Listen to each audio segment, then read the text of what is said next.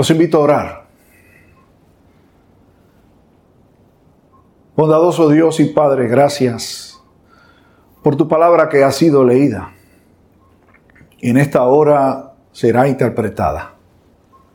Te pedimos que tu Santo Espíritu nos ilumine, ilumine nuestras mentes, nuestros corazones, para que esta palabra tuya haya cabida en nosotros y dé mucho fruto para la gloria de tu nombre. Por Jesús, tu Hijo, te lo imploramos. Amén y amén. Hace muchos años, en años en los que no estábamos o vivíamos tan conscientes del peligro que representa para la iglesia la teología liberal, sí sabíamos que existía, obviamente. Me tocó participar del examen de un candidato al santo ministerio. En ese presbiterio en donde servía entonces, la costumbre era asignar eh, lectores o personas que iban a administrar los exámenes por distintas áreas. Así que me correspondió examinarlo en el área de teología. Parte de lo que era uso y costumbre allí también era que el examinador debía anticiparle al candidato el tema, al menos, no exactamente la pregunta, pero el tema sobre el cual estaría girando la pregunta. Y yo le advertí con tiempo al joven que iba a hacerle preguntas relacionadas con eh, la encarnación del Señor. Así que llegó el día del examen, me tocó hacer la pregunta antes que ningún otro, así que la, primera pregunta que se le hizo al candidato fue esta que le hice. Y le planteé una situación hipotética. Le dije, suponte que estás pastoreando una congregación y estás en un estudio bíblico delante de un grupo y alguien te pregunta, pastor, ¿Usted podría explicar la doctrina de la encarnación del Señor? ¿Por qué Jesús nació de María? Y el candidato contestó, bueno, porque ese es el modo natural en que los seres humanos nacen. Y le pregunté, ¿algo más que decir? No, me contestó. Entonces, el moderador del presbiterio le tiene que preguntar al examinador si está satisfecho con la respuesta del candidato. Me hizo esa pregunta y le contesté con un rotundo no. ¿Cómo podía estar satisfecho con una respuesta de ese tipo? El presbiterio decidió detener el examen y posponerlo para una fecha futura en la que yo no iba a poder estar porque tenía un compromiso previo. El joven fue examinado en una fecha posterior, pasó su examen y nunca contestó la pregunta adecuadamente porque no se le volvió a hacer. Hoy vamos a comenzar a estudiar juntos lo que la palabra del Señor nos invita a celebrar en estos días. Es la festividad del nacimiento de nuestro Señor. Y estaremos mirando el anuncio que Dios le hizo a María, la semana próxima el anuncio que le hizo a José. La siguiente semana estaremos hablando del nacimiento como tal. Y la cuarta semana de diciembre hablaremos del anuncio que el ángel le hizo a los pastores. Hoy, siendo este el primer domingo de esta celebración de la historia de la Navidad, los voy a invitar para que miremos lo que sucedió en lo que se conoce como la Anunciación a María. ¿En qué lugar, en qué contexto ubicamos este anuncio eh, de que María fue receptora? Bueno, Dios envía a un ángel, a Gabriel. Un ángel a que ya había enviado unos meses antes para hacer un anuncio a un hombre que era un sacerdote viejo, Zacarías, su nombre. Él y su esposa Elizabeth estaban entrados en años ella era estéril, no podía tener hijos. Y habían estado clamando a Dios por tener un hijo aún en su vejez. Y Dios envió a Gabriel para anunciarle a Zacarías que habrían de tener un hijo. Y ese hijo, de hecho, fue Juan el Bautista, aquel a quien Dios envió para que estuviera delante de Jesús para preparar el camino al Salvador. Seis meses más tarde, ese mismo ángel, Gabriel, llega a Nazaret, una aldea sin mucha importancia, al hogar de una jovencita desconocida. Se le aparece y tiene un marco de referencia similar a las apariciones angélicas para anunciar el nacimiento de algún niño de manera extraordinaria, de hecho muy similar a la que tuvo con Zacarías unos meses antes. Llega a este hogar de María, la saluda, salve, muy favorecida. De hecho, salve era un, un, saludo muy común y corriente cuando alguien entraba a una casa, como decir buenas, ¿qué tal? ¿no?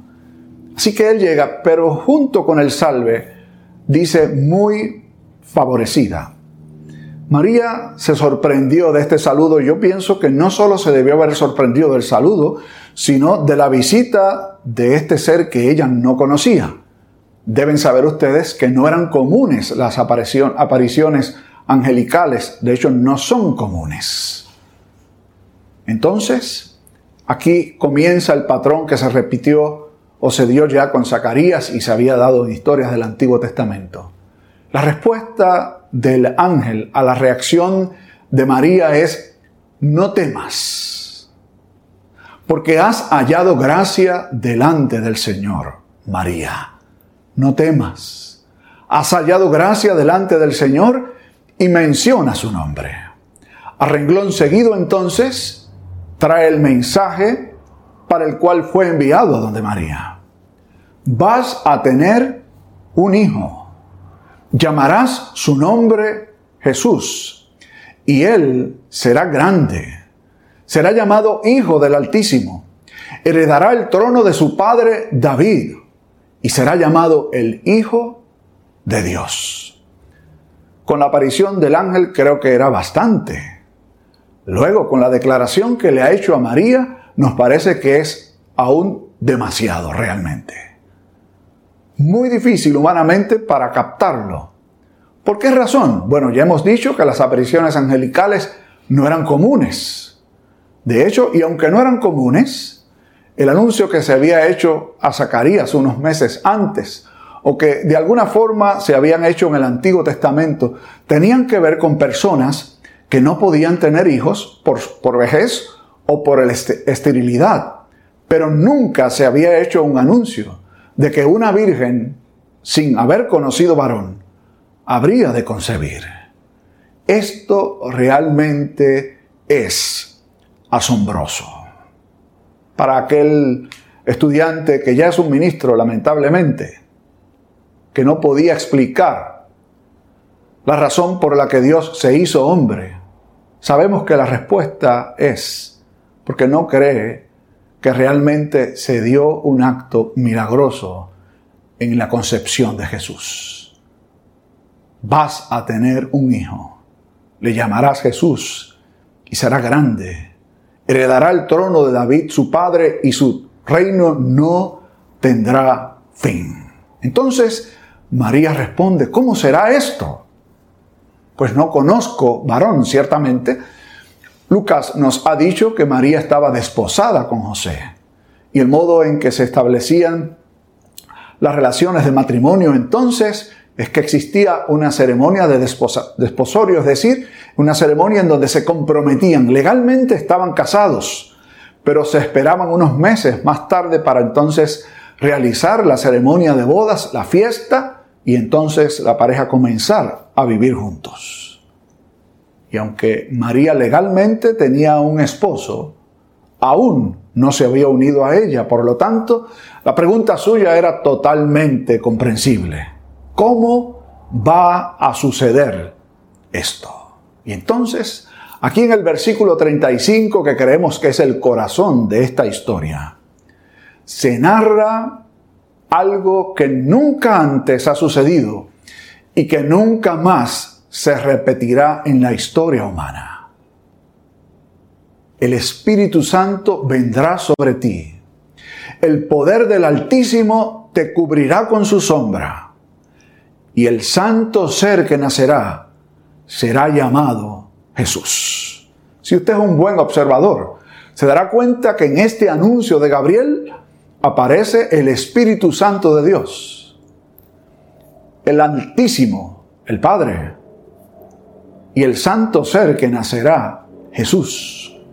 Se concretan en ese anuncio la acción maravillosa del Dios Trino para hacer algo que era absolutamente necesario en el plan que Dios había trazado a través de toda la historia. De hecho, este anuncio, si bien es cierto que más tarde se le va a hacer a José también, no tiene que ver realmente José con el nacimiento en absoluto. La razón por la que se le hace el anuncio a José es para que él lo recibiera y recibiera a su madre, pero no porque tendría participación alguna.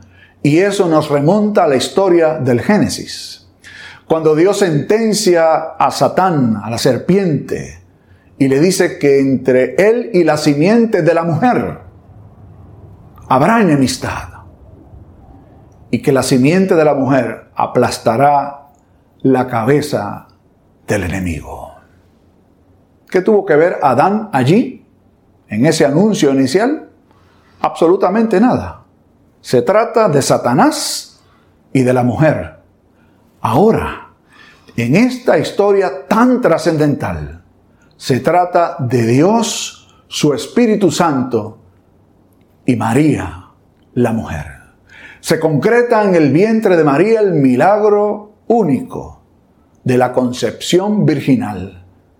La segunda persona de la Trinidad, Jesús, el que era eterno con el Padre y el Espíritu, se hace como uno de nosotros para cumplir el propósito de Dios, para cumplir la promesa antigua de que de la simiente de la mujer habría de venir uno que aplastaría al enemigo para siempre.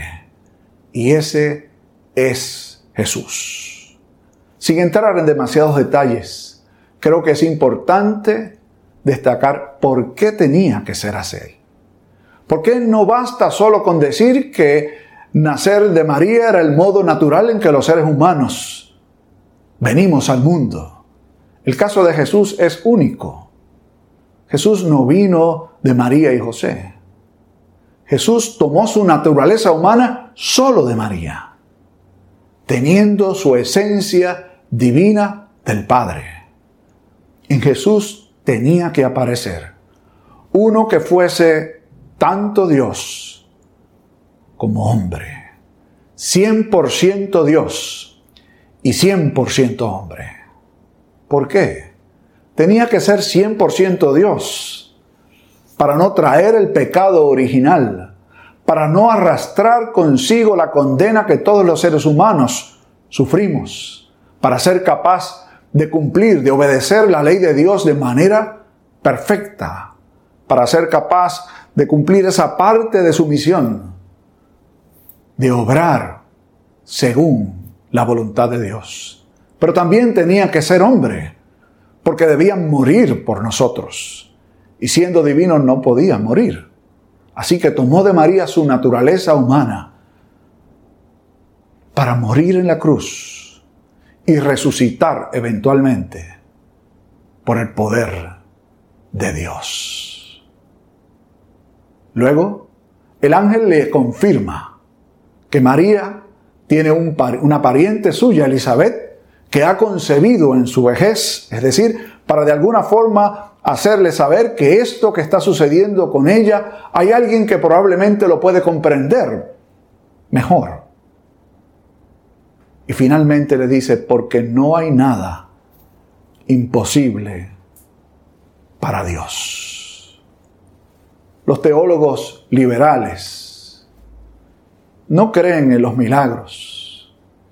Piensan que son invención de los escritores bíblicos por lo tanto, no pueden justificar que María pudiera estar en su vientre el Dios eterno, tanto Dios como hombre. Robert Oppenheimer, un físico norteamericano de la mitad del siglo pasado, dijo una vez que la mejor manera de transmitir una idea es envolverla en un ser humano. Y eso fue justamente lo que Dios hizo. Envolvió su mensaje, su propósito, al hacerse hombre en la persona de su Hijo Jesucristo. El escritor de la carta a los hebreos dice que Dios nos habló muchas veces antes, pero ahora nos ha comunicado, nos ha hablado por la persona de su Hijo Jesucristo. Y no solo nos habló por lo que Jesús dijo, por lo que Jesús enseñó, sino y sobre todas las cosas, por lo que Jesús encarnó. Envolver una idea en una persona no es otra cosa que hacerlo carne. Y es lo que Jesús hizo. Se hizo carne. Se encarnó por nosotros. El verbo eterno se hizo hombre para que usted y un servidor tengamos esperanza.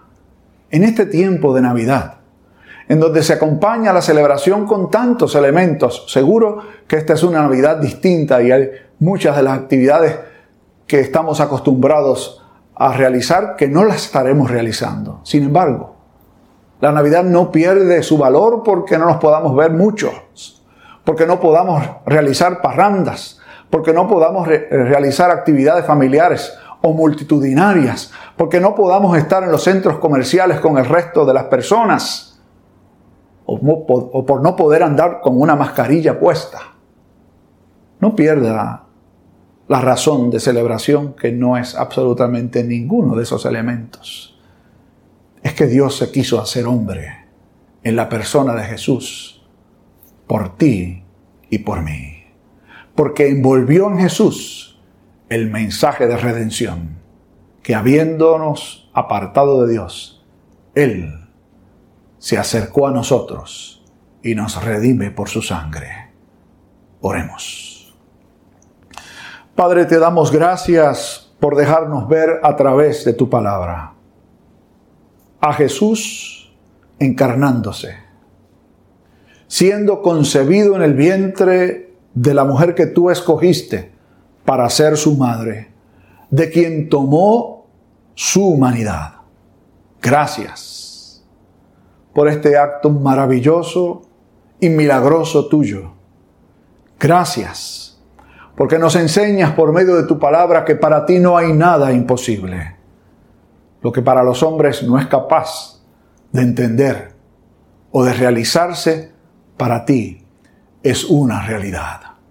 Gracias, porque ese mismo Jesús que se encarnó, vivió una vida perfecta, murió y resucitó por nosotros, reina en tu diestra, intercede por nosotros y volverá por su pueblo. En su nombre oramos con acción de gracias. Amén y amén. Que Dios nos bendiga.